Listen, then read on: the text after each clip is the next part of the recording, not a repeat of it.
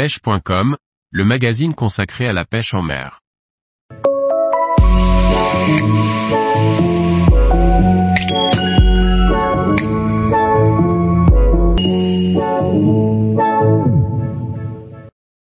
Pêcher lentement le brochet en hiver, comment et avec quelle leurre Par Julien Lecouple.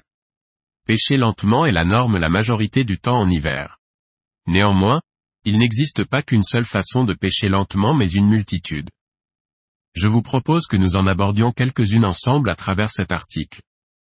Après avoir déterminé à quelle hauteur d'eau présenter mon leurre, comme nous l'avons vu dans l'article précédent, le fait de pouvoir pêcher lentement avec un leurre est mon principal critère de sélection lorsque je pêche le brochet au cœur de l'hiver. Si tous les leurres ne valident pas ce critère, beaucoup le permettent néanmoins. De plus, une animation que je qualifie de lente peut prendre la forme d'une récupération linéaire continue à faible, voire très faible vitesse avec un swimbait, l'animation d'un gros jerkbait en aménageant des pauses assez longues au cours de la récupération, autant qu'une récupération linéaire entrecoupée de reprises de contact avec le fond. Il existe donc plusieurs manières de pêcher lentement. La récupération continue lente ou cranking lent est la plus basique des animations.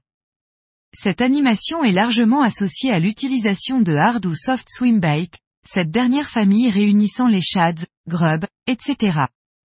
À cet exercice de lenteur et dans la famille des soft swimbait, le grub est imbattable et c'est cette faculté à nager à la moindre sollicitation qui en fait un leurre particulièrement productif dans les eaux froides et claires. Pour ce type d'animation, et à quelques rares exceptions près, on le verra ensuite, on mettra bien souvent de côté les leurres de prospection rapide comme la majorité des crankbaits, les lipless crankbaits, les lames qui ont besoin de trop d'amplitude pour nager efficacement. En revanche, on utilisera tout leurre capable de s'exprimer efficacement sur des récupérations lentes, et c'est le cas de certains spinnerbaits, leurres pourtant associés au power fishing. Effectivement, le spinnerbait, leur emblématique des pêches de prospection rapide a néanmoins largement sa place dans l'arsenal hivernal du pêcheur au leurre, à condition d'avoir été pensé pour cet exercice et d'être correctement utilisé. Le slow rolling consiste en une récupération linéaire lente en suivant le relief du fond. Cette animation nécessite l'utilisation d'un spinnerbait répondant au cahier des charges suivant lui permettant de travailler efficacement même à très faible vitesse. Spinnerbait assez lourd, de une once et plus, 28 grammes et plus, avec un centre de gravité assez bas afin de prospecter en profondeur et d'être certain de garder le contact avec le fond au cours de la récupération, muni de palettes très réactives et n'opposant quasiment pas de résistance à la récupération. On privilégiera donc les palettes de type Willow de taille 4.5 qui tournent parfaitement même sur des récupérations lentes. Le Crusher Ilex et ses 35 grammes ou le Depth B Custom et ses 28 grammes annoncés, en réalité 40 grammes, sont parfaits pour cet usage.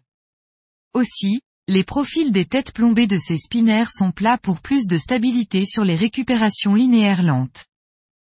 Ici nous sommes dans le domaine des gros hard swim bait, swim et glide, des jerkbait et, pour ce qui est des soft swimbait, des grubs principalement. Le principe ici est de casser la monotonie de la récupération lente d'un leurre en aménageant des pauses assez longues. Le leurre ne doit donc pas décrocher trop rapidement vers le fond sur les phases inactives. Parmi les soft swimbaits c'est encore le grub qui s'illustre. Un grub sous-plombé qui plane vers le fond lors des pauses est irrésistible. Nombreux sont les leurres qui peuvent s'exprimer sur ce type d'animation, y compris certains leurres rarement employés en hiver car associés aux prospections rapides.